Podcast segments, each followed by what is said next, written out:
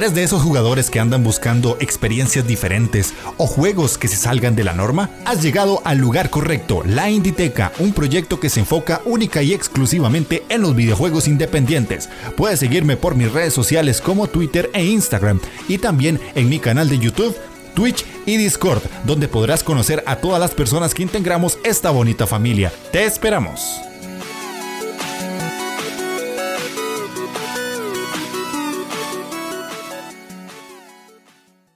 Sean bienvenidos a la Inditeca, el podcast donde Tutico y un Vasco les van a contar su pasión sobre los videojuegos independientes. El día de hoy estamos con un tema de esos que eran chica, que hacen que la gente se pique un poquito y ojalá lo veamos en los comentarios porque vamos a hablar de las tiendas digitales, la conservación de videojuegos, los indies en su versión digital y todo lo que eso conlleva para que ustedes nos dejen comentarios qué opinan, porque sé que es un tema que da mucho de qué hablar y que muchas personas tienen posiciones distintas. Yo les aseguro que hoy haré de abogado del diablo, pero bastante endiablado porque tengo muchas cosas que contarles, así que espero que les guste el programa.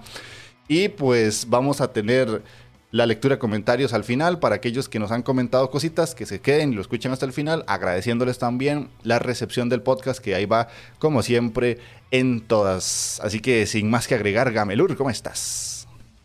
Pues muy buenas, señor Jeff. Ya tenía muchas ganas de ponerme a grabar otra vez, de volver a, a, los estudios de grabación de cada uno en su casa. No como otros, ¿eh? No como otros que tienen su propio estudio, que se han montado, ¿eh? Cero envidia envidia, la verdad. Nada, nada, que va, que va. Pero bueno, entonces vamos a contarles un poquito por qué viene el tema. Esto, este podcast yo lo tenía pensado para grabar hace mucho tiempo. Cuando se dio la noticia de que Nintendo iba a, o va más bien a cerrar las tiendas digitales de 3DS y de Wii U. Entonces ahí surgió la idea de hacer el programa más que todo porque son consolas que tienen juegos independientes.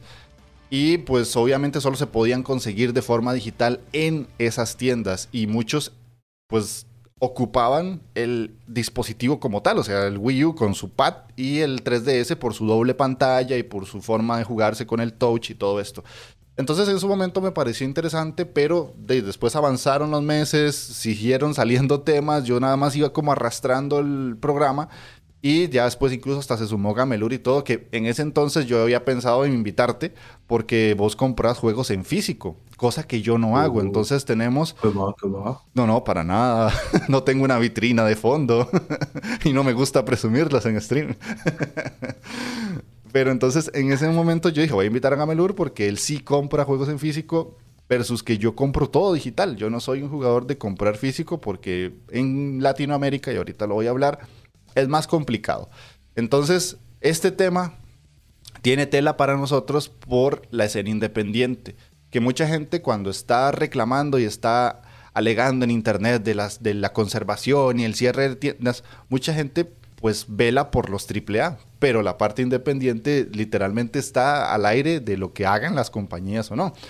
Entonces, más o menos por ahí va el tema y por ahí es donde quiero que ataquemos esto más allá de los tópicos clásicos que se van a hablar de la conservación, de eh, la accesibilidad y muchas otras cosas. Entonces, voy a entrar como en la parte de, de hechos, cosas que realmente se han dado y cosas que realmente pasan a día de hoy, porque no son cosas nuevas. Este tema no es nuevo y muchas personas pues lo han vivido, los que son ya más este, expertos o de callo en el mundo del videojuego sabrán que los videojuegos pues avanzan y las tecnologías también y pues obviamente eso lleva de la mano que muchos juegos no sean accesibles a día de hoy.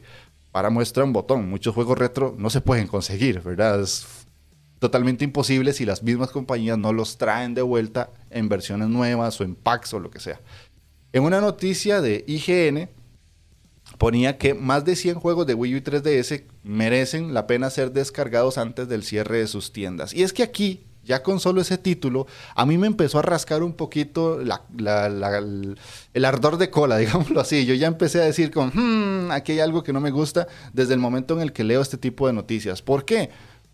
Porque cuando te ponen ejemplos de juegos que debes descargar antes de, O sea, las consolas, tanto el Wii U como el 3DS, llevan tantos años de que si no los has comprado o no los has descargado hasta el día de hoy es por algo. ya sea que porque o no querías o no te interesaba o porque ya muy por, un porcentaje muy bajo de la gente no le alcanzaba el dinero para tener la consola, pero ya después yo soy de esos y conseguí mi Wii U y mi 3DS de segunda baratísimos. Pero voy a mencionarles unos cuantos.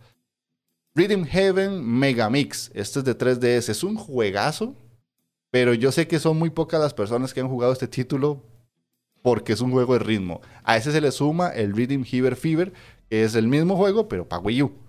Y ya ahí empezamos con temas de 3DS, Fire Emblem, eh, Phoenix Wright, los Zelda y muchos otros, pero les voy a mencionar juegos que vamos a ver si alguien en comentarios los pega y sabe cuáles son.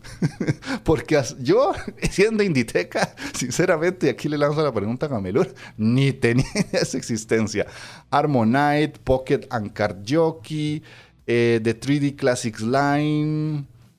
Bueno, Picross sí, My Nintendo Picross, Rusty Deal, Baseball, Batch Arcade, eh, los juegos del Street Pass. Yo nunca usé el Street Pass en 3DS, Pushmo, Box Boy, que Box Boy tiene ahora una segunda parte para, para Switch, Dillon Rolling Western, mm, Dr. Luigi, bueno, eso no es un indie, pero bueno, Dr. Luigi, o sea, realmente se compraron esa consola por Dr. Luigi, dígame que sí. Affordable Space Adventure, ajá. Box Boy tampoco es indie. No es indie. Hombre, es de, es de eh, HAL Laboratories. Ah, entonces no. que son de Kirby.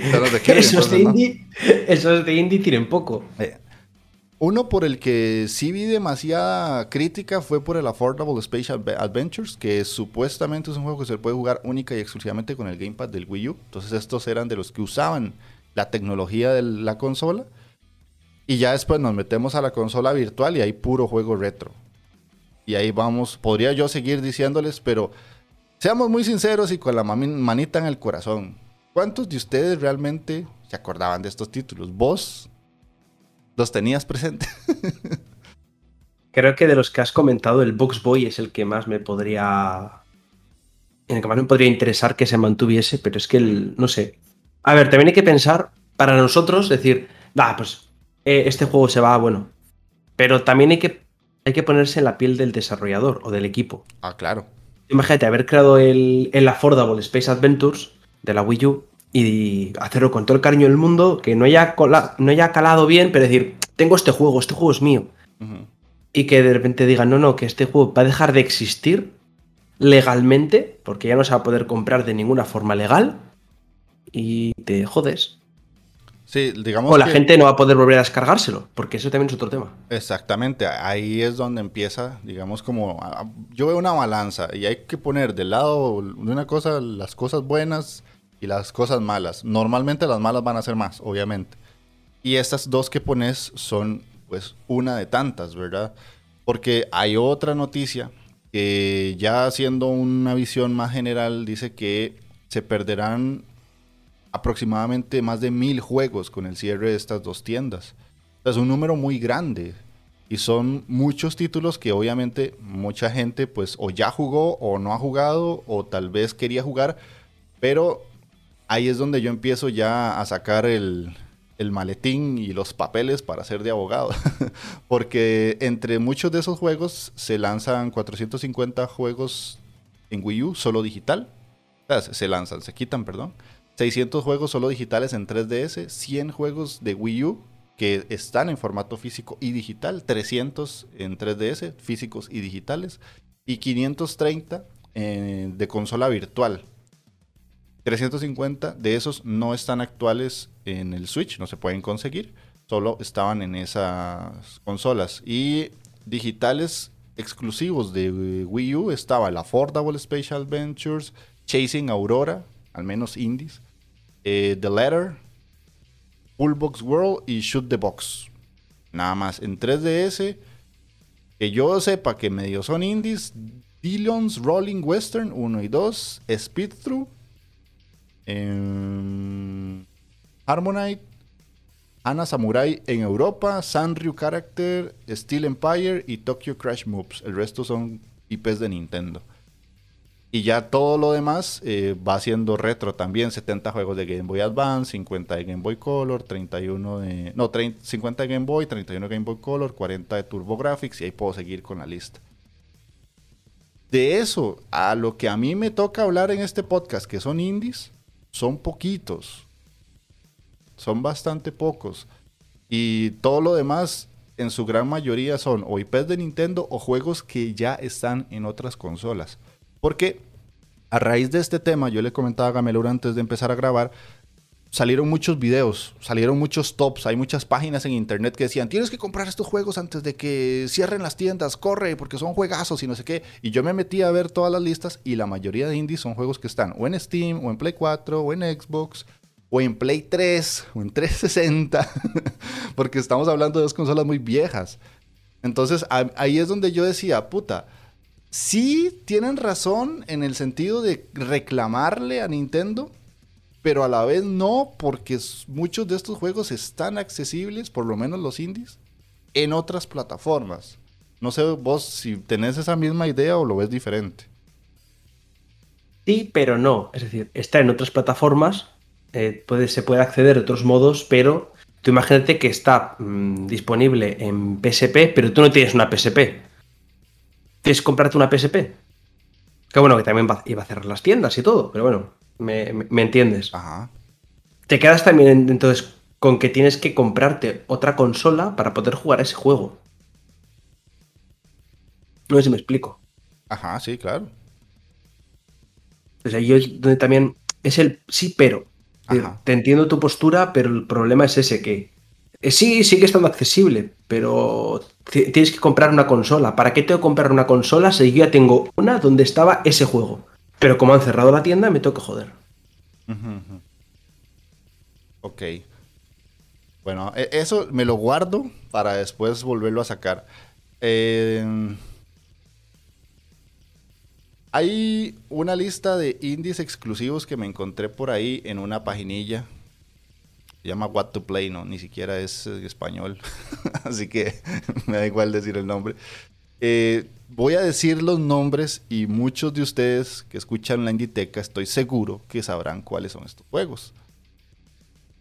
Shovel Knight, Shantae and the Pirate Curse, Action Verge, Steamboat Haste, The Binding of Isaac Rebirth, Shantae Half Genie Hero, Terraria, Guacamole Super Turbo Championship Edition, Mutant Moods Super Chain Challenge, eh, Art of Balance, Train 2, Beat Trip, eh, Oddworld 1001, Spikes, Stealth Inc. 2, Freedom Planet, Super Meat Boy, Train, Your, GR Walk, eh, Lone Survival, Oli Oli, Jotun, Sword Soldiers, Stick of the Man, Teslagrad, y puedo seguir, puedo seguir y puedo seguir diciendo nombres.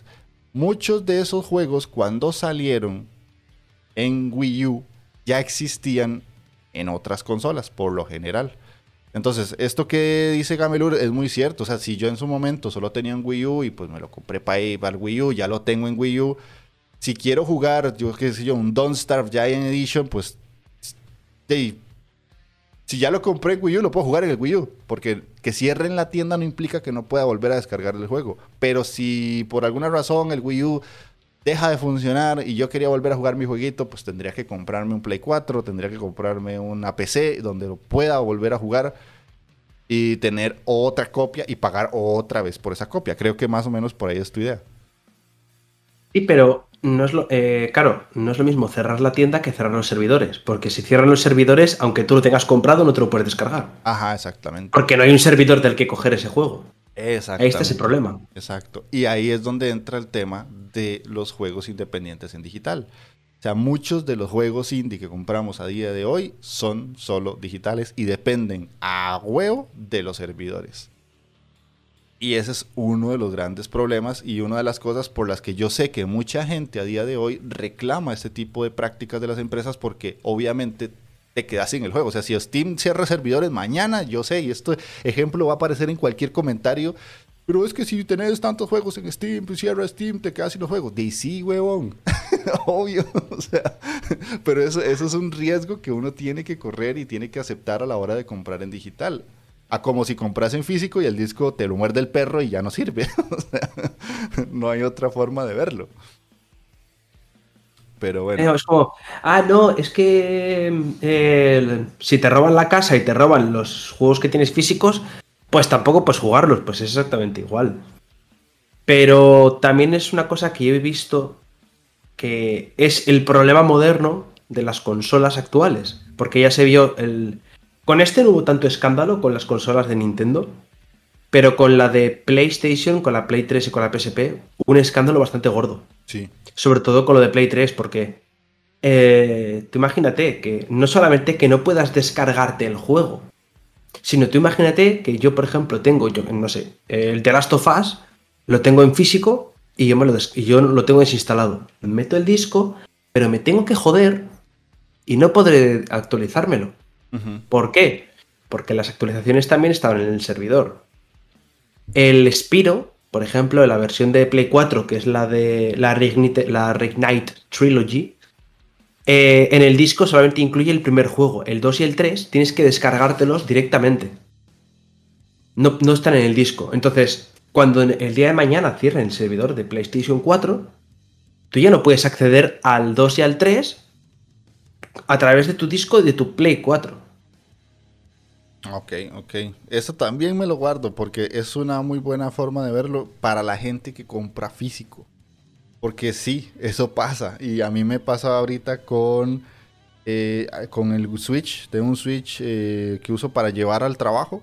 Y tengo un juego físico ese juego me sirve, pero las funciones multiplayer no sirven por carajo si no tengo internet. O sea, entonces el juego es solamente la historia y la historia se pasa como media hora. Entonces es como 60 dólares que solo sirven para media hora, porque el resto de cosas es como, si no tengo internet no sirve para nada. A raíz de todo esto, mientras yo estaba buscando información, vieran que me salió una noticia bastante curiosa, que es que un indie dev canceló un juego que estaba haciendo para 3DS, un juego de horror roguito, un roguito de esos que tanto te gustan. Se canceló cuando él se dio cuenta que esto estaba sucediendo, ¿verdad? Entonces, pues tuvo que echar para atrás, no pudo sacar el juego en la consola porque dijo, si van a cerrar la tienda, ¿cómo carajo me compran el juego que estoy desarrollando desde ya? El desarrollador en cuestión se llama Otiugra Games. El detalle y es que me hizo gracia que se hiciera hasta cierto punto un poco de bombo por el desarrollador como tal. Cuando lo fui a buscar en, en, Twitter, es un desarrollador tremendamente pequeñito. Tiene apenas 280 seguidores y sigue a 73 personas. Entonces fue como que él hizo todo el burum y salieron noticias como para llamar la atención. Y cuando vos te metes al Twitter de la persona y a la página, o sea, no tiene nada. es como yo. O sea, como que si yo estuviera desarrollando un juego para 3DS, es como, ah, picha, Nintendo me cerró la tienda.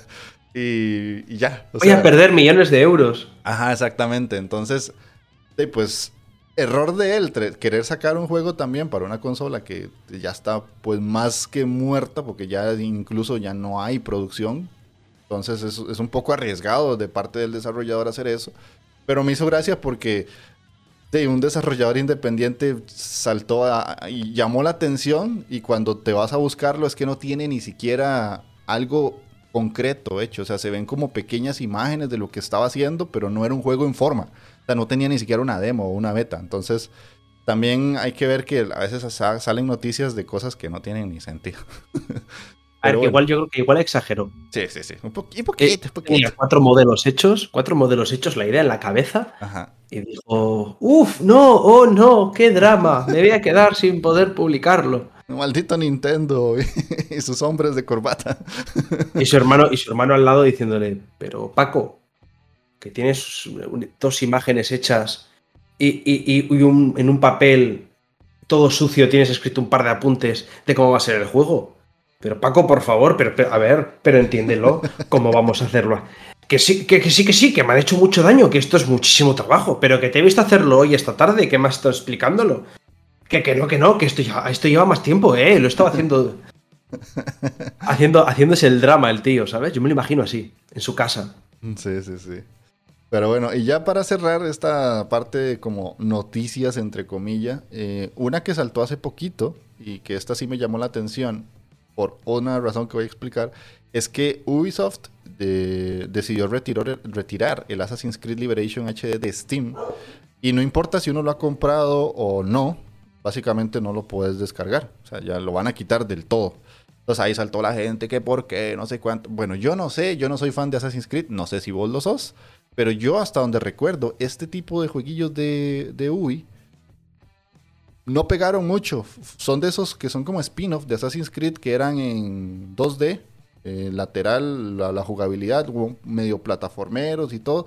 De hecho, para quienes estuvieran un poquillo más perdidos, Ubisoft regaló estos juegos. Los regaló un montón de veces, hasta el cansancio. Yo los tengo todos. Los, regalaron en Steam, los regalaron en la, página de Ubi, en el launcher de Ubi. Y ya yo, básicamente, me faltan como tres Assassin's Creed que no han regalado y el resto los tengo todos, porque todos los han regalado. Entonces, esto eh, va de la mano con lo que vos dijiste hace unos minutos atrás. Ya lo retiran de Steam y no se puede jugar nunca más, a no ser de que tengas una copia eh, DRM free o con parche pirata, porque es un juego de Ubi que no salió físico, creo, a no ser de que por ahí ande en un juego recopilatorio que tuviera Tiene que estar físico. Tiene que estar, bueno, pero yo, yo, yo, sinceramente, solo los he visto en digital. Ahí sí puedo pecar de ignorante porque no soy muy fan de Assassins. El, este Liberation sí que tiene edición física. A ver. Pero me sigue pareciendo terrible. Y esto es, encima, esto lo ha decidido la propia Ubisoft. Exacto.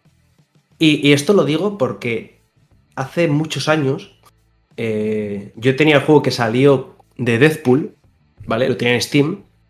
Yo me lo pasé, yo me lo terminé y de repente saltó la noticia de que creo que era, Activision la que había llevado el juego, la que había hecho el juego, que se había quedado sin los derechos del, personaje. Entonces, al quedarse sin esos derechos, tuvieron que retirar de la tienda el juego. Y se retiró, no se podía comprar. Y tú lo buscabas y no se podía. No aparecía ni en la tienda. Pero yo entraba en mi biblioteca de Steam y lo tenía. Y podía, y podía descargar. No lo tenía instalado, ¿eh? Pero dije, voy a probar, por... me llamó la curiosidad. Y me lo pude descargar, se me descargó, se me instaló y lo puede jugar. Es decir, aunque no estuviese disponible en la tienda, sí que estaba en el servidor. Es decir, sí que podía descargármelo y podía seguir jugándolo. Para todos aquellos que tuviésemos ya el juego comprado. Luego, más años ya se liberó y volvió otra vez a, a poder estar en Steam, que fue justo cuando salió la primera película. Marketing total. Pero esto demuestra que por poder puedes quitar la parte tienda y mantener el servidor. Aunque sea para actualizaciones o para cosas. Porque, como me digo, que sí, que es un gasto de dinero, que es no sé qué. Claro que es un gasto de dinero. Coño, pues entonces no hagas que los juegos que van a salir en tu plataforma sean eh, que tengan tantísimas actualizaciones, no hagas que tengan 100.000 parches, no hagas que tengas que descargártelo sí o sí, aunque tengas la edición física si quieres hacerlo de una forma, tendrás que eh, atenerte a las consecuencias. Sí. De hecho, yo acabo de abrir uno en Steam que hace muchos años atrás se llama Outland. Lo regalaron y yo lo canjeé porque, ah, juego gratis. Y después me di cuenta que este juego lo regalaron porque ya no se podía comprar. Y es de House Marquee, que estos son los creadores de Next Machina, los creadores de... Es el juego que salió para Play 5 es un roguito que todo el mundo se puso loco porque era un roguelite y que, ah, oh, roguelite en consolas, nosotros lo hablamos. el Returnal. El Returnal. Es, son los mismos desarrolladores y el Outland en su momento no se podía comprar en Steam, era imposible. Y ya después con los años volvieron otra vez a, ponerlo a, compra porque derechos de algo, lo que fuera, no sé qué era, pero el, juego en sí no se podía comprar lo sacaron de Steam y estaba única y exclusivamente para, para, PC en Steam. Entonces era como raro. Yo de igual forma lo podía descargar, lo podía jugar, pero no lo podía comprar ni yo ni nadie. Entonces, pues ahí ya se van uniendo un poquito las cosas que has ido diciendo y que has ido comentando. Y es donde entramos ya al tercer punto y era donde realmente yo quería saber tu opinión. Porque como comprador de juegos en físico, este tipo de prácticas sé que te afectan, porque obviamente le afecta a todos los jugadores, no, solo porque Camelur es ah, super Camelur y, le afecta o no solo a Camelur.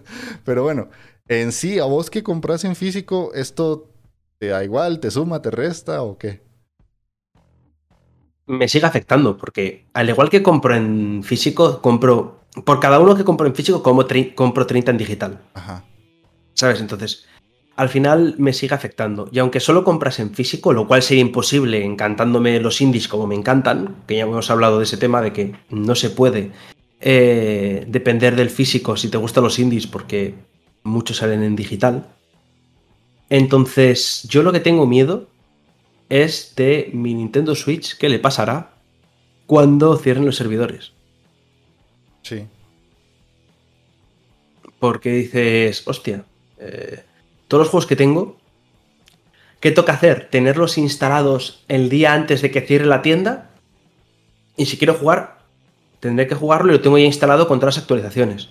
Pero si se me olvida algún juego por instalarme, o, o, me quiero comprar una edición física que encontré, que me gustó, pero ya no puedo jugarla. puedo tener la edición física, pero ya no puedo, ya no puedo jugarla. Porque necesita actualización. Sí, de hecho, eso que decís es súper preocupante porque yo mi Switch lo tengo solo en digital. Todo, todo, todo. ¿no? El único juego físico que tengo fue porque compré un Switch Lite y venía dentro del Switch. o sea, como que no sé si fue que la persona se le olvidó que iba ahí o, realmente le valió verga y dijo, ah, que se lo deje. que por cierto es una mierda de juego, es el de las Olimpiadas de Super Mario y Sonic, que puta juego más malo. Pero a mí también me preocupa porque todo lo tengo en digital, incluso el Play 4, muchos de los juegos que tengo son solo digitales, no tengo físicos más allá de como 5. Y lo peor de todo esto, y es algo que podría demostrar ahorita, es que inclusive los juegos digitales que yo tengo en Switch no los puedo jugar si no tengo internet. Están descargados en la consola, están instalados. Pero cuando yo les doy ejecutar, me sale un mensaje de error que dice necesitas conexión a internet para jugar esto. Entonces de nada me sirven, o sea, poco puedo hacer teniéndolos incluso en digital a día de hoy, con o sin tiendas virtuales abiertas o servidores abiertos.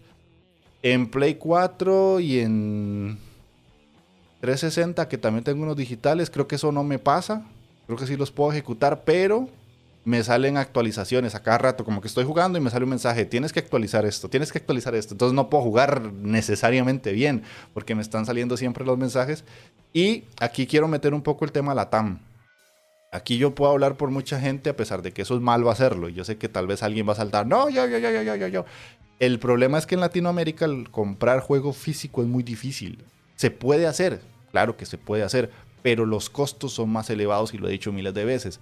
Entonces, nosotros en la TAM, yo sé que en España también pasa porque he conocido gente así, pero por lo menos en Latinoamérica es muy normal, siempre vamos a ir al lugar o a la forma en la que comprar videojuegos sea de una forma más barata.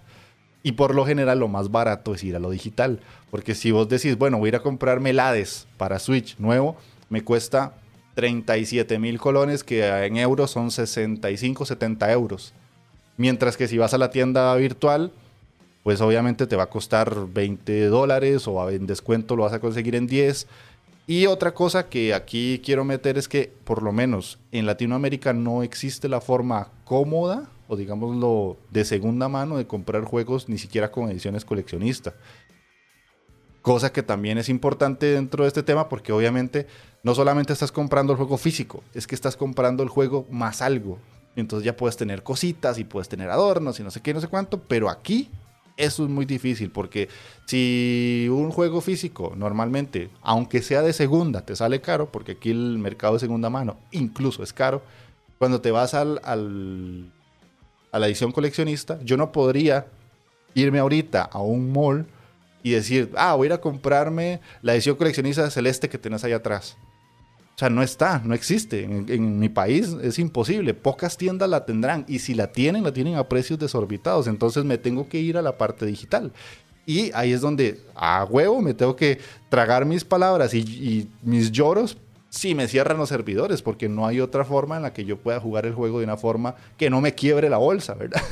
y estamos hablando de que somos una parte del, del sector del videojuego que a nivel de consumismo no generamos ganancias, ni para Sony, ni para Nintendo, ni para Xbox, porque la TAM no genera, no genera nada. O sea, los mercados más grandes de videojuegos son Europa Norteamérica y Asia. Y la TAM estamos ahí como con una banderita, ¡eh, aquí estamos!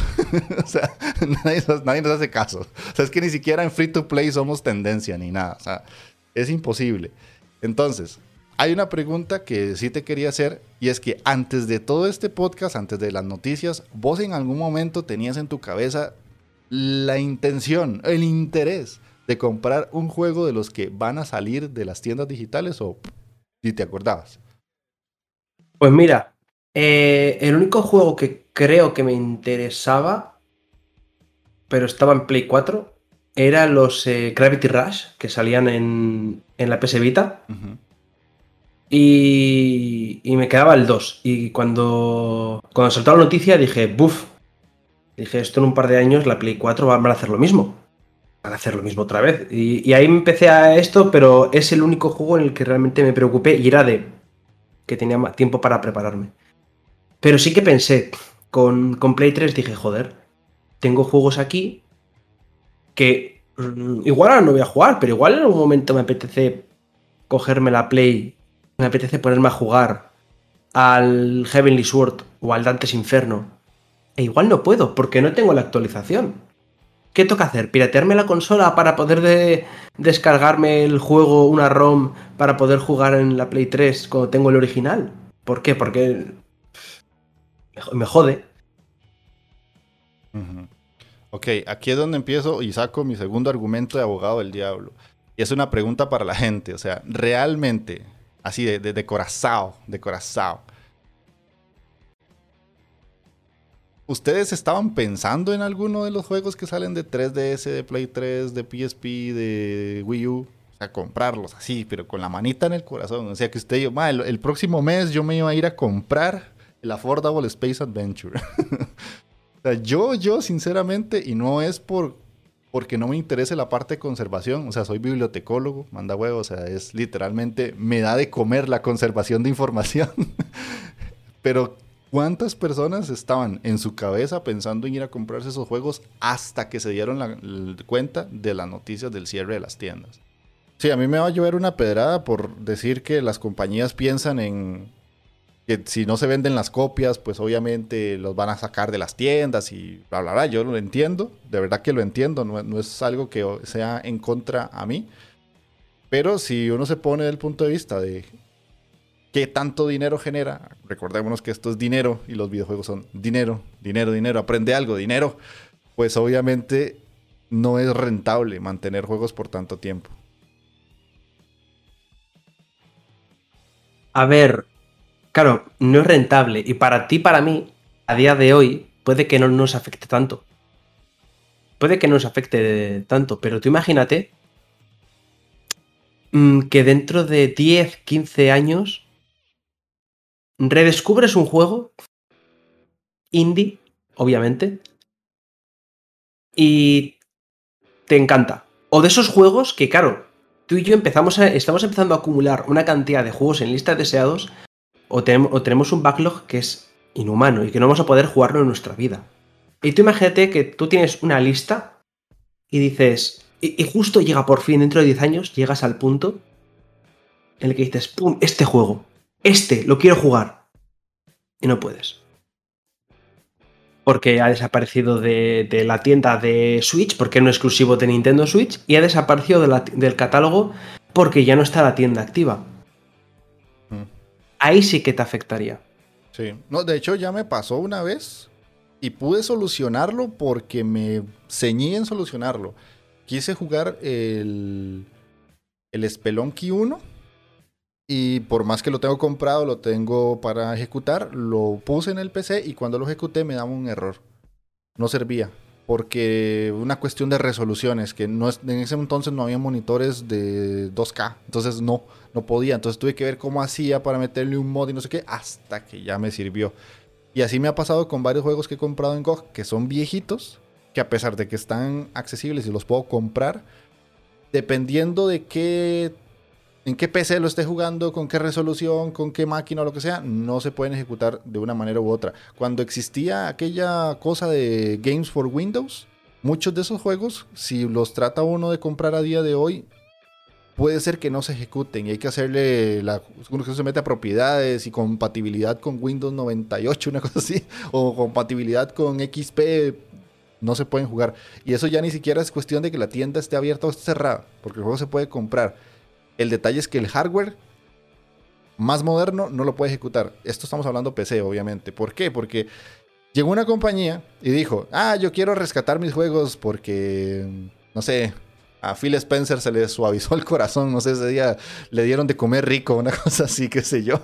Y pues la única empresa de momento, la más conocida para muchas personas, que ha tratado hasta cierto punto de recuperar la parte de videojuegos con retrocompatibilidad ha sido Xbox. Con la posibilidad de jugar juegos, obviamente no todos, una lista reducida de todos esos títulos que tenemos nosotros en disco o podemos volver a jugar en un Xbox One, en un Xbox Series o en un lo que sea. Pero obviamente todo esto tuvo un límite. Y pues Xbox hace un tiempo atrás dijo que ya iban a dejar la retrocompatibilidad porque lo intentaron, sacaron un montón de títulos de 360 de la primera Xbox que ya traer algo de la primera. Es trabajo del, del bueno y todo esto era gratuito. Pero por tema de licencias, por culpa de las licencias, no se puede. O sea, ya dijeron, ya esto no, no es rentable, no es ni siquiera un esfuerzo que valga la pena hacer. Y por cuestiones de licencias, que obviamente al hacer las cosas retrocompatibles tenés que ir a hablar con alguien que hizo la música, alguien que usó un X software para poder tener el juego en esa consola, alguien que usó un arte, no sé qué, que tiene que dar el permiso. O sea, todo ese negocio que hay por detrás es un dolor de cabeza para que los juegos puedan ser ejecutados en consolas modernas. Entonces, desgraciadamente, a pesar de que una compañía lo intentó, llegó un punto en el que dijo, ya, ya no más. O sea, el esfuerzo es más de lo que estoy ganando. Y pues obviamente mucha gente rejugaba esos jueguillos o como dicen Gamelú, los redescubría después de 10, 20 años, tal vez porque no tuvo un 360 o lo que sea. Pero no creo yo que sea el gran público, ¿verdad? También hay que acordarnos que nosotros somos una parte muy reducida de los jugadores. Porque el gran público juega LOL, juega Fortnite, juega FIFA, juega Call of Duty, no somos nosotros. Y nosotros a veces hacemos ruido por este tema, pero no somos el público que más consume. No sé si tenés algo que aportar ahí o si no pasamos ya al siguiente tema. No, que me parece que tienes toda la razón, que al final hay un punto en el que no es viable, pero no es viable ni por la parte económica ni por la parte de esfuerzo. Ajá. Porque si al final, si tienes que hablar con cada juego, tienes que hablar hombre, te jode porque dices, pues no puedo disfrutar de ese juego, de ese tal. Pero, si es, pero es que hay un punto en el que lo que tú dices, ya por tema de licencias, es inviable. Ya no estás hablando de, no, es que tienen que hacerlo retrocompatible, tienen que hacer eh, instalar X software. Si dices que es solamente eso, dices, bueno, pues tienes que hacer un software o tienes que hacer X programa para que pueda funcionar eh, Xbox y luego otro para Xbox 360, etcétera, pues no es algo que relativamente sea tan complicado. Pero ya si me dices que lo que tienes que hacer es eh, trabajar con el tema licencias, volver a intentar conseguir otras, mm, volver a tener que hablar con todos y cada uno de los integrantes de cada parte de la, música, el, los efectos, el no sé qué, las licencias de, una cosa, de la otra, se puede volver un rollo absoluto. Incluso con eh, compras de empresas, porque igual en aquel momento era de X empresa, pero esa empresa ha desaparecido y está en el limbo ese juego. O la ha comprado luego otra y esa no quiere saber nada de estos juegos de momento, o los quiere hacer X con ellos, o no le interesa la retrocompatibilidad porque quiere hacer un remaster. Uf, es que son muchísimas cosas. Pero, para ya terminar esta parte, me gustaría recalcar una cosa. Y es que eh, Claro, si tú quieres jugar a, yo qué sé, el Heavy Rain dentro de 20 años, puedes jugarlo, te pirateas una Play 3 o te pones un emulador en el PC y perfectamente vas a poder jugarlo con una ROM eh, emulándolo.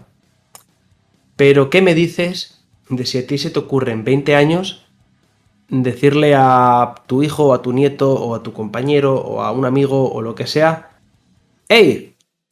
Hay un juego que a mí me encantaba, se llamaba The Textorcist. Ah, pues pásamelo, quiero jugarlo. Y dices, ah, no se puede. Porque, no, porque es un juego casi tan poco conocido y tan poco relevante que para, para el público general que no ha llegado a ellos y por tanto no, han, no lo han emulado, no, lo han, no han hecho una ronda de ese juego. Entonces, esos juegos indie, pequeñitos, que, que a nosotros nos pueden gustar, pero no llegan a ese público tan grande.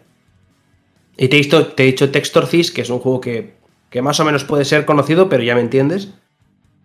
Eh, juegos que pueden ser pequeñitos, y dices, es que dentro de unos años es que no se va a poder. Si, si son exclusivos de una consola o exclusivos de una plataforma y esa plataforma cierra o lo que sea, van a ser inaccesibles.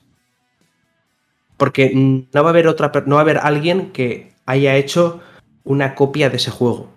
Puede haberlo, puedes tener suerte y encontrártelo, pero es muy difícil. Sí, y de hecho ahí me das pie para, para el siguiente tema, que es donde ya nosotros realmente entra la parte indie y es que lo que acabas de decir es muy cierto, ¿verdad? Muchos juegos independientes salen solo en formato digital, nada más. Es la única forma en la que se pueden conseguir. No importa si es en consola, no importa si es en PC. Eh, por cuestiones de accesibilidad para los desarrolladores, por cuestiones de economía, lo que sea, están única y exclusivamente en digital. Para quien nos está viendo en YouTube, podrá ver que al fondo del señor Gamelur hay una vitrina de vidrio con unas ediciones muy chulas de juegos independientes en físico. Pero es que esas ediciones son muy pocas. O sea, son muy poquitos los juegos indie que salen en edición física. Puede ser porque o tuvo una pegada muy fuerte y alguien quiso sacarlo en físico, una editora, o porque realmente pasó algo y los desarrolladores tuvieron el chance de sacar su edición física. Es la única manera en la que se podría como conservar hasta cierto punto un juego indie de ese tipo. Eh, pero las tiradas son limitadas, inclusive a veces hasta son numeradas porque ya es coleccionismo. Entonces vos, que sos una persona que consume todo ese tipo de cosas, ¿cómo ves el tema?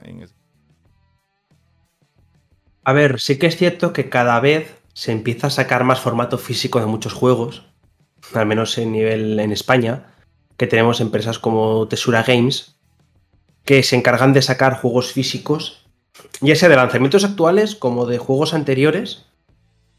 Y entonces dices, bueno, pues está muy bien, y sobre todo porque puedes elegir, porque suelen sacar normalmente la edición física, por ejemplo, para Switch, el jueguecito solo, la cajita, con el juego y a lo mucho una pegatina o un libro de, instrucciones dentro, alguna cosita dentro de la caja. Y luego tiene otra edición que puedes tener mm, igual o una caja metálica, un librito de arte más gordo o alguna cosa más de ese estilo. Entonces, te dan a elegir ya y puedes decir, es que no quiero, me gusta este juego, quiero tenerlo en físico, pero no quiero tener esa edición especial que vale 100 euros. No, quiero con esta de 30, 40, a mí me vale y me gusta. Bueno, pues puedes cogerte esa y eso me parece un grandísimo acierto.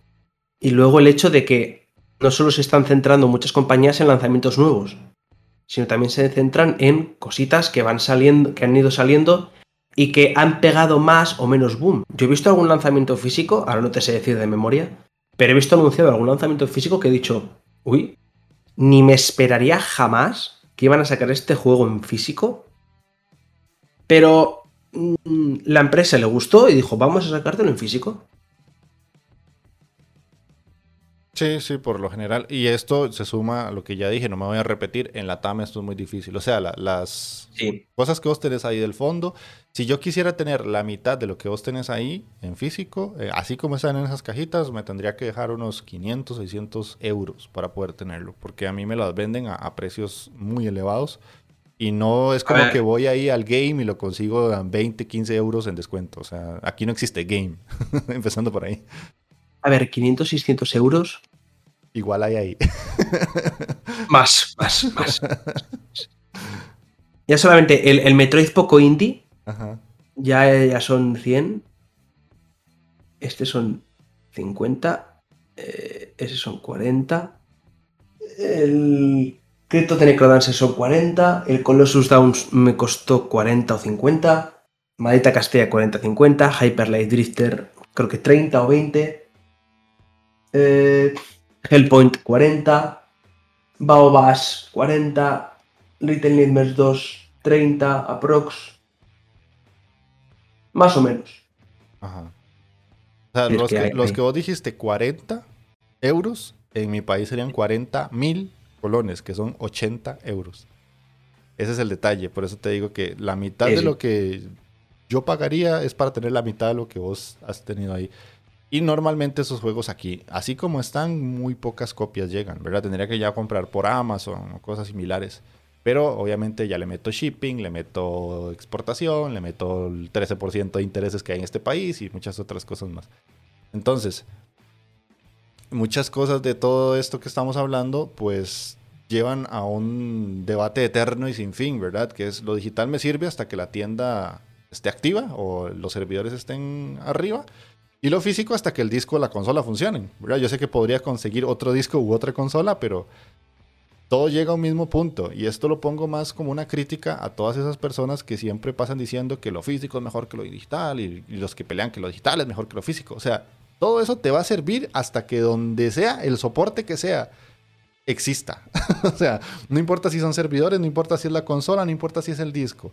Hasta que eso funcione, vas a poder acceder al jueguito. Si desaparece o, insisto, te lo muerde el perro o le cayó una gota de agua y se jodió, lo que sea, ya, listo. O sea, el debate es hasta cierto punto un tanto interesante pero tonto porque obviamente todo tiene su fin. Incluso si mm, yo mañana me levanto y me da un paro en el corazón y a la verga, o sea, mis 1700 juegos de Steam, ¿de qué sirvieron? O sea, los si, si, alguien se sabe mi clave, se deja la cuenta de Steam y listo, pero fuera de eso. O sea, y, si, y, si, nadie se la sabe, ese, esa, esa, esa, cuenta va a estar en el limbo y no va a pertenecer absolutamente a nadie y nadie va a poder recuperarla ni podrá hacer nada. Exacto. Hay que empezar a hacer, eh, poner en herencia en la cuenta, mi cuenta de Steam. Ajá. Esta es mi contraseña y este es mi pin para lo del Steam Guard. Eh, y esto, en plan, ponerlo para que tengan que rascarlo, ¿sabes? Ajá, Entonces, cuando tú lo pones, lo metes en la herencia y cuando tú te mueras, que se lo den a quien tú se lo que vayas a heredar y que lo reciba y que ponga, te cedo mi, mi cuenta de Steam, mi cuenta de GOG y estas son mi clave y contraseña. Ajá. Exacto, sí, sí. No, yo ya, yo ya lo tengo pensado, va. se lo voy a donar a una biblioteca, así, para que ponga un PC y la gente pueda ir a jugar gratis. y, sea, y entonces eso sí que será la Inditeca. Eso sí sería, ¡eh! La Inditeca. He hecho un sueño realidad. Pero bueno, ya para ir cerrando, hay un tema que va de la mano con lo último que acabamos de decir, y es que ¿Realmente nos importa la conservación del videojuego o solo tener la posibilidad de verlo en nuestras colecciones? ¿Hasta qué punto realmente a la gente, a los jugadores, los que somos ya más de comprar todos los meses, así sea uno, nos interesa conservar los juegos, ya sea físicos o digitales? ¿O es más de esa sensación de pertenencia de lo tengo? Y a esto me remito a algo que Gamelur acaba de decir hace unos minutos sea, tengo tantos juegos por jugar y un backlog tan grande que si me pongo a quejarme por los juegos que van a desaparecer, ¿realmente me interesa que desaparezcan o es porque nada más quiero decirlo, pero tengo que fijarme en lo que tengo en mi PC o en mi estantería que no he jugado? Y ahí es donde lanzo la pregunta. Hombre, igual no lo rejuegas. Pero te voy a dar dos razones. La primera, ¿y si algún día te da la venada? Quiero decir, tú imagínate que estás tranquilo, eh, dentro de, vuelvo a decir, dentro de 10 años. Y estás hablando con un amigo del Everhood. Ajá. Que sí, sí, que es un juego muy bueno, que es un no sé qué, buah, una chulada. Sí, buah, yo lo recuerdo de no sé qué. Eh, recuerdo haberlo jugado, recuerdo haber visto a un streamer llamado Gamelur jugándoselo en difícil, pasándose las partes, el final que decían que era súper difícil, se lo pasó bastante facilito a la primera. Y, tú dices, pues me apetece rejugarlo porque quiero pasármelo la primera y acabar con el reinado de Gamelur. Diez años después, me da igual. Y no puedes porque te lo han quitado de la cuenta. Todo para joder a Gamelur. claro, claro. imagínate que, intentas joderme y no puedes. Te, te, tendrías que comer tus palabras porque te sacaría este podcast y te diría, es por tu culpa, porque tú lo decidiste. Tu decisión es la que ha cambiado el mundo.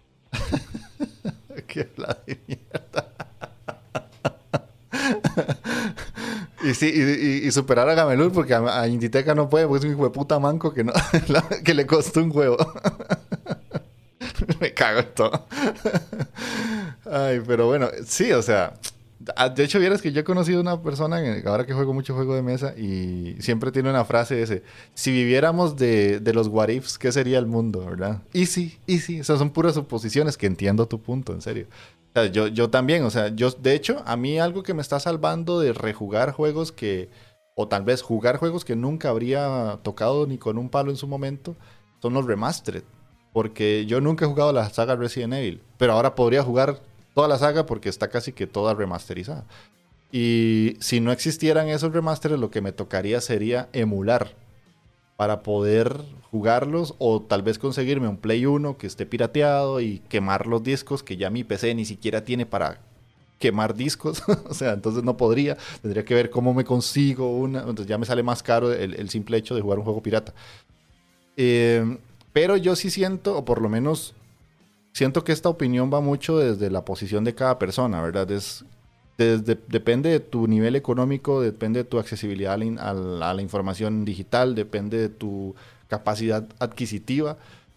Puedes responder esta pregunta de muchas formas, porque si yo soy una persona que no tiene accesibilidad a comprarse una consola actual o incluso una de segunda mano, pues me voy a emular si tengo el chance.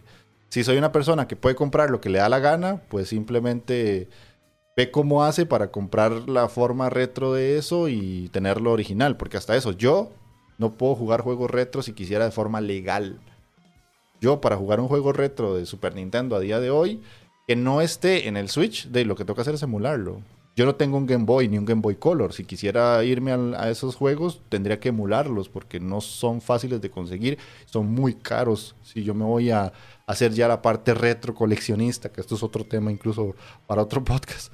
Pero la, la, cantidad de dinero que necesitaría yo gastar para jugar un juego de Game Boy Color, pongámoslo rápido, es mucha, es mucha y tendría que pasar por muchos problemas, entre comillas, para llegar a un juego y una consola que me sirva. Y por eso digo, depende mucho de la posición de cada persona y de su situación socioeconómica para que esto sea de una forma u otra accesible. Yo no soy una persona que juega muchos juegos. Por lo general, yo termino un juego, voy a otro. Termino un juego, voy a otro. Y por lo general no regreso a ninguno. Es muy raro que lo haga. Pero yo sé que hay gente que se encicla con un juego y con varios y se queda ahí y se queda ahí. De hecho, conozco un chico que se llama Erket. Ese men se ha pasado el Resident Evil 4 más veces que las que yo voy al baño en un día. O sea, literalmente ese se puede pasar el Resident Evil 4 en un mes seis veces y le parece genial las seis veces. Y él necesita esa accesibilidad para poder jugarlo. Pero yo no, no vos creo que andás parecido, ¿verdad? De vez en cuando rejugás algo. Yo rara vez rejuego algo, pero eh, ¿y si me quita mi Isaac? Lo tenés Porque, a ver, yo soy de los que, claro, yo soy de los que juegan como tú. Ajá. Me termino un juego, desinstalo, me instalo otro. Me, me juego un juego, me lo termino, desinstalo, paso a otro. Uh -huh. Pero luego tengo algunos fijos. Puedo tener el, el, Isaac, que ese siempre está. Pero a mí, por ejemplo, me gustan mucho los juegos Tycoon. Ajá. Tú imagínate que yo. Claro, yo tengo el House Flipper. Tengo, eh, tengo por ejemplo, también el de, de, Tenants. Tengo también. Ahí, ¿Cómo se llaman? El que es el SimCity este eh, que salió. El. Ah, que le hicieron. Se para hacer de competencia hace muchos años ya. Ah, sí te quedo mal porque soy ignorante en ese tema. El, el, el Cities Skylines. Ah. Pues el, el Game Dev Tycoon. Yo todos esos juegos los tengo. Y hay, hay veces que me da la venada y me lo instalo. Y me instalo el Game Dev Tycoon o me instalo el Cities Skylines y digo, me apetece jugar otra vez a este juego. Y me apetece, que como son juegos de gestión en los que son infinitos y puedes intentar mil historias, tú imagínate que a mí me apetece jugar a ese juego, pero yo no voy a poder porque ha salido este eh, esta noticia de que van a cerrar la tienda y los servidores y ya no puedo volver a descargármelo. Pues me jodo. Y, vol y vuelvo también al tema que te he dicho antes. El tema indie, el tema... Tú imagínate que quieres jugar a un juego que es tan poco conocido o quieres rejugarlo o, o, o jugarlo por primera vez. Un juego que era poco conocido y que no ha tenido una copia que no se, ha, no se ha emulado, ni se ha metido, ni se ha pirateado, ni se ha parchado, ni se ha hecho nada. Sí. Ahí está ese problema. Ahí está ese problema. Y te tengo una pregunta, nada más como para respuesta rápida. Ajá. Es que me quedaba, es que te, te he dicho que eran dos cosas que tenía que decirte, dos razones, te he dicho una solo. Oh, dale, dale. La segunda razón es. Yo he pagado por ese juego, ese juego es mío. ¿Ah, sí? Bueno, a ver, ¿pagaste por el acceso Sí. a la...? sí, pero tú has pagado por ese juego. Sí, sí, Tú has pagado por él. Sí, sí. Es lo que me refiero. Entonces, yo pago por ese juego, yo quiero tenerlo. A mí no, ¿por qué me lo tienes que quitar? Eso es también lo que a mucha gente le molesta y mucha gente dice que ellos han pagado 60 euros o 20 euros o 15 euros por ese juego y han, y han pagado por él. ¿Por qué se lo van a quitar? No es que sea un, un Game Pass, Ajá. por ejemplo. Sí, sí. Pero, ah, por eso, ahí es donde yo metía la parte de, de- de ser el diablito. O sea, si yo lo compro en físico y lo quiebro porque me le senté encima, es culpa mía. O lo perdí. O sea, me, me mudé de casa y se me perdió. O sea, tengo que volverlo a comprar. Es exactamente lo mismo. No me lo quitó la empresa, pero fui yo el que cometió el error de perderlo. O ya no sirve. El disco lo jugué tanto que se rayó y ya no lo lee. Entonces, eh. Obviamente yo entiendo, insisto, no es para hacer polémica, porque no me gusta, pero el hecho es eso de que a veces llegamos a un punto en el que uno dice, puta, y tengo que entender que pueden pasar una o u otra cosa y yo me quedo sin el juego de alguna manera. Y la pregunta que te iba a decir era, ¿cuántas veces compras vos el mismo juego en plataformas nuevas? ¿Lo haces por, si lo haces, lo haces por preservación o por consumismo?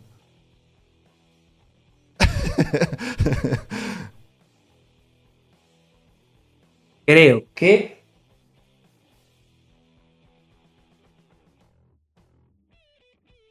de ahí solamente cuatro juegos Ah. que no tengo repetidos. Solo cuatro que no tener repetidos. Sí. La El resto los tengo en. Steam. Los tengo en Steam o los he jugado en Game Pass o X. Ajá. Ah, o sea, la pregunta yo la puse porque literalmente yo eso casi nunca lo hago. O sea, yo tengo un juego en una máquina o una consola y, y rara vez lo vuelvo a comprar. Si lo veo en un descuento así ya súper hardcore y lo en, en Switch por la comodidad de jugarlo portátil, pero normalmente no lo hago. A ver, yo lo compro por lo que lo compro, por la edición física. Ajá. Es decir, porque yo lo tengo en PC y igual sale un año después la edición física. Ajá.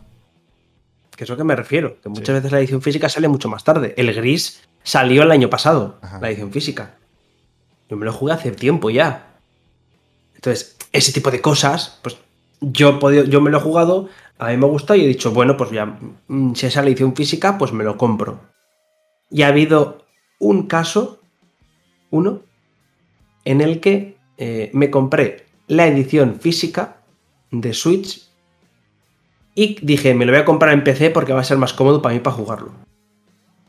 Lo jocoso de esta situación es que no me lo compré porque lo regalaron, no sé si fue en GOG o en, o en Epic, creo que fue en GOG.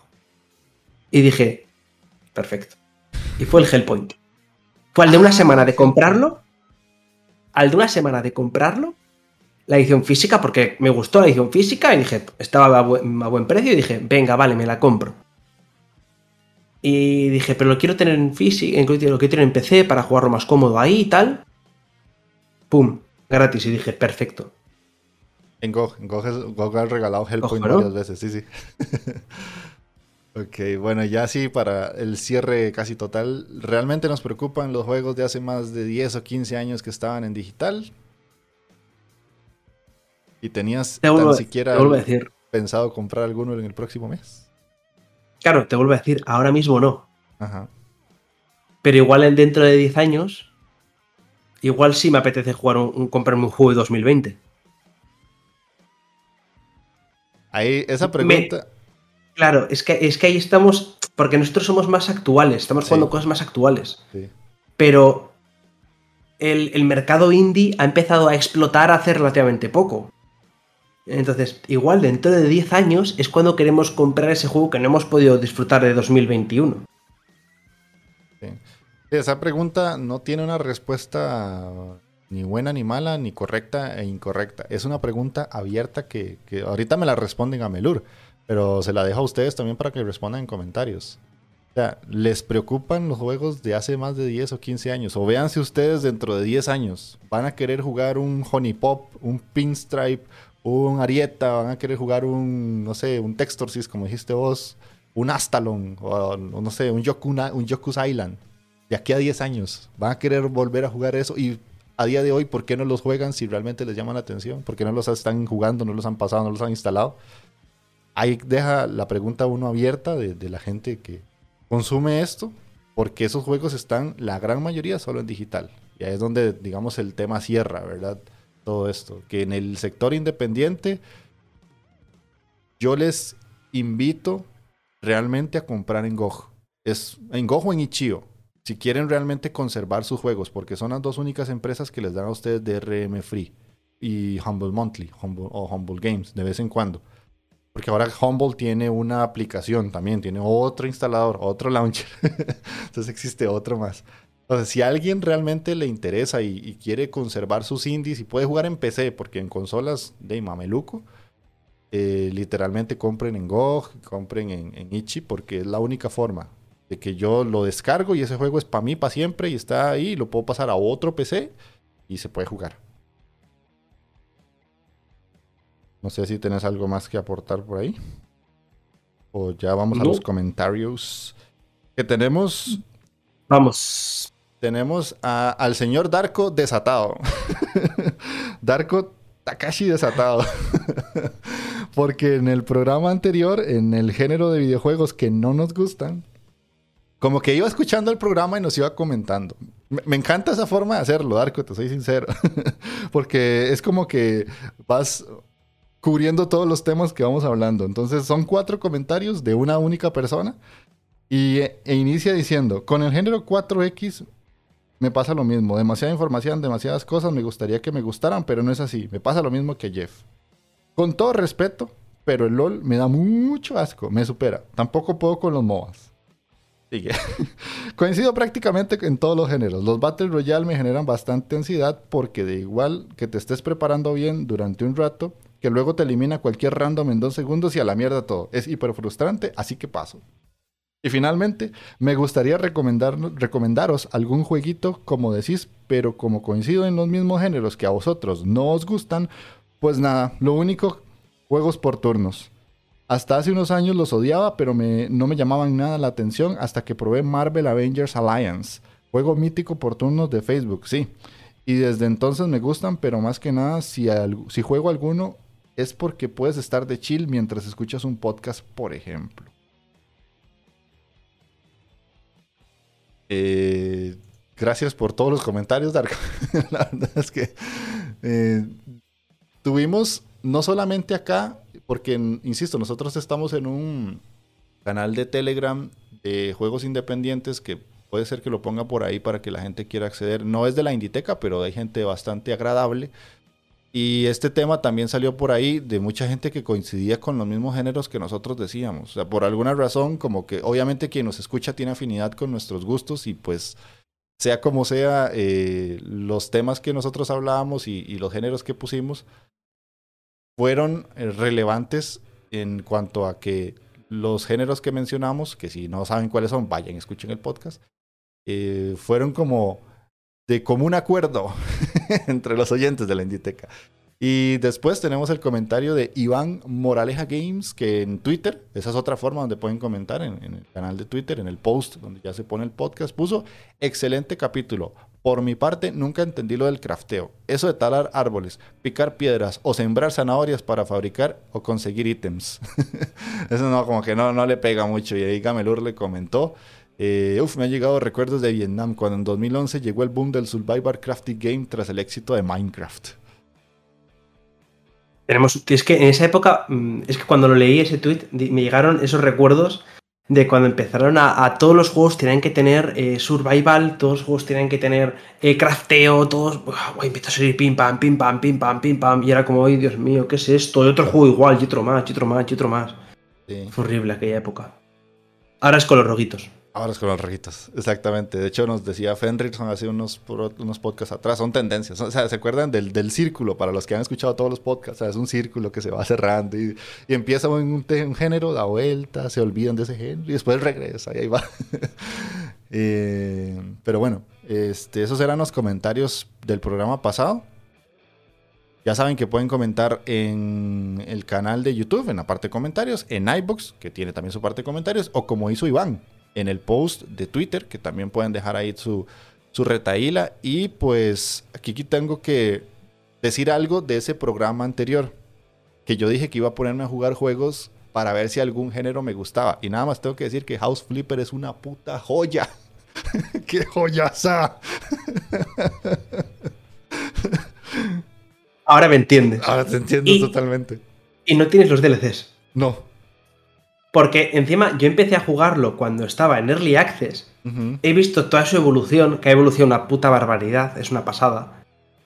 Y con los DLCs, que ahora han metido un DLC nuevo de mascotas y que luego quieren meter uno de granjas en el que puedes empezar incluso a ampliar la ca- las casas. Ah, Es un vicio, es que es un vicio. Yo ya te lo dije y lo he dicho Sí. un millón de veces. House Flipper es un maldito vicio. sí, sí, Es un viciote enorme. Y se te pasa el tiempo volando. O sea, eh, yo es como. Mm, no sé qué jugar, House Flipper. es como la solución, la respuesta rápida, hermano. y ahí voy que, ah, que pinto la pared, que llego y remodelo esto, que me compro tal cosa, que lo pongo aquí, que sea bonito, que le pongo estos colores. y o sea, es, es una Y jodida. poco a poco, poco a poco empiezas tú también a entender y empiezas a, a decir, ay, pues puedo combinar esto con esto y, ay, pues en la pared puedo poner estas cosas. Y empiezas Ah. poco a poco tú también a evolucionar en- con tu decorador interno Ah, sí. Y empiezas a decir, ah, mira, pues esto puede quedar así, esto puedo meterlo así, esta forma, esto acá y esto en tal. Luego, empieza, luego empiezas a tener las piscinas, empiezas a tener las decoraciones exteriores y te empiezas a volver loco ya, es, es una barbaridad. Sí, sí, sí, sí. Y otro que yo dije que un género que no me gustaba para nada eh, era el 4X. Y en Game Pass me instalé uno que se llama Before We Leave. ¿Qué hijo de puta juego más bonito y bueno?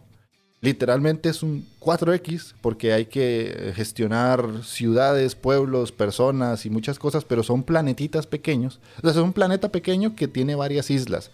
Entonces vos empezás poniendo casitas, empezás poniendo que una granja de papas, que una granja de zanahorias, y ya se van como alimentando y van trabajando y que pones una biblioteca, que van haciendo conocimiento y que van haciendo aquí, que no sé qué, que después haces un barquito, te vas por otro lado. Es un 4X para dummies. Si alguien quiere jugar un juego de gestión de, trabajadores y gestión de pueblos y todo esto, Before We Live está en Game Pass. Dense el chance si pueden hacerlo, obviamente solo para PC. Eh, pero bueno, ahí voy, ahí voy. Estoy haciendo mi esfuerzo de ver si me gustan géneros que dije en ese programa que no me gustaban. Entonces, Gamelor, te puedes ir despidiendo. Yo no he hecho ningún esfuerzo, no he tenido tiempo. Lo siento. Siento decepcionaros, pero no, no he hecho, no, no he hecho, es que no he hecho ni el esfuerzo de decir, voy a instalarme. No, no, en verdad no. No os voy a engañar, no. Podría decirlo, ¿eh? Podría decir, ay, pues mira, pues eh, he intentado ponerme con este juego. No, no. Voy a ser realista. Yo quiero sinceridad aquí y tengo que ser el que dé ejemplo. No, ni, es que ni, ni, ni se me ha pasado por la cabeza. Ok, no, todo, todo bien, que- no, no era una obligación, simplemente todo bien. no te voy a juzgar que- con, con- con el dedo inditeca. Así que, pues perdóname. Yo me voy. Adiós. Listo. Bueno, entonces para los que nos escucharon, ojalá que les haya gustado el programa, que lo hayan disfrutado y esperamos esos comentarios en todas las opciones que tienen. Desahóguense.